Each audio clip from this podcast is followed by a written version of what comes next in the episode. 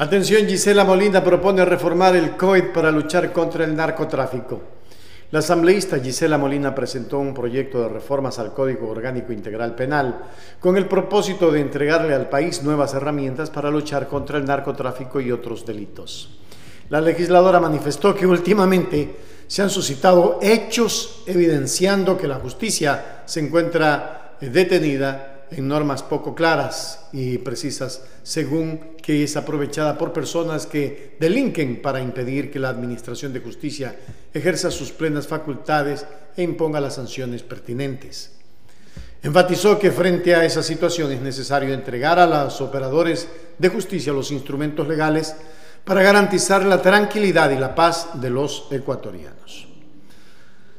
Advirtió que la fragancia, como consta en el artículo 527 del Código Orgánico Integral Penal, es deficiente e incompleta debido a que no prevé casos como el delinquir en el espacio marítimo, ya que se asume que toda flagrancia o actuación contra la ley debe producirse en el Ecuador continental. No obstante, expresó que el crimen organizado utiliza la vía marítima para realizar actos ilícitos relacionados con el narcotráfico, el contrabando de combustibles, trata de personas, pesca ilegal, entre otros temas.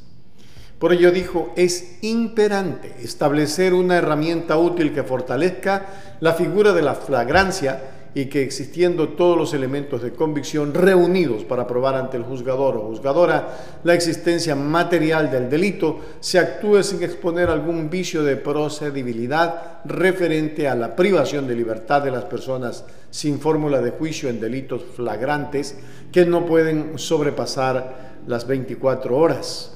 Finalmente, la legisladora resaltó que el proyecto también se ha advertido la necesidad de reformar otros artículos del Código Orgánico Integral Penal COIP, debido a que el término mar territorial debe de ser adecuado a lo que dispone la Convención de Naciones Unidas sobre el Derecho del Mar, CONVEMAR, del cual está el Estado ecuatoriano es parte.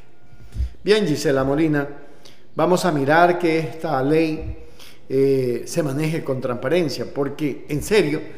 eh, se trafica en alta mar. Y ustedes saben, ahí están las aletas de tiburón, los chinos vienen a pescar y todo el mundo viene a pescar y no pasa nada porque está en alta mar. Entonces el Código Integral Penal en esa reforma debe de ser eh, con mucha transparencia. Por otra parte, ojalá propongan no solamente eso, sino que dentro del Código Integral Penal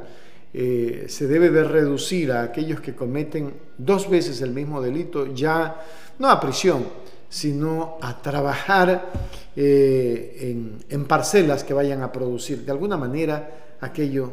eh, se tiene que inducir porque se necesita rehabilitar a los reos.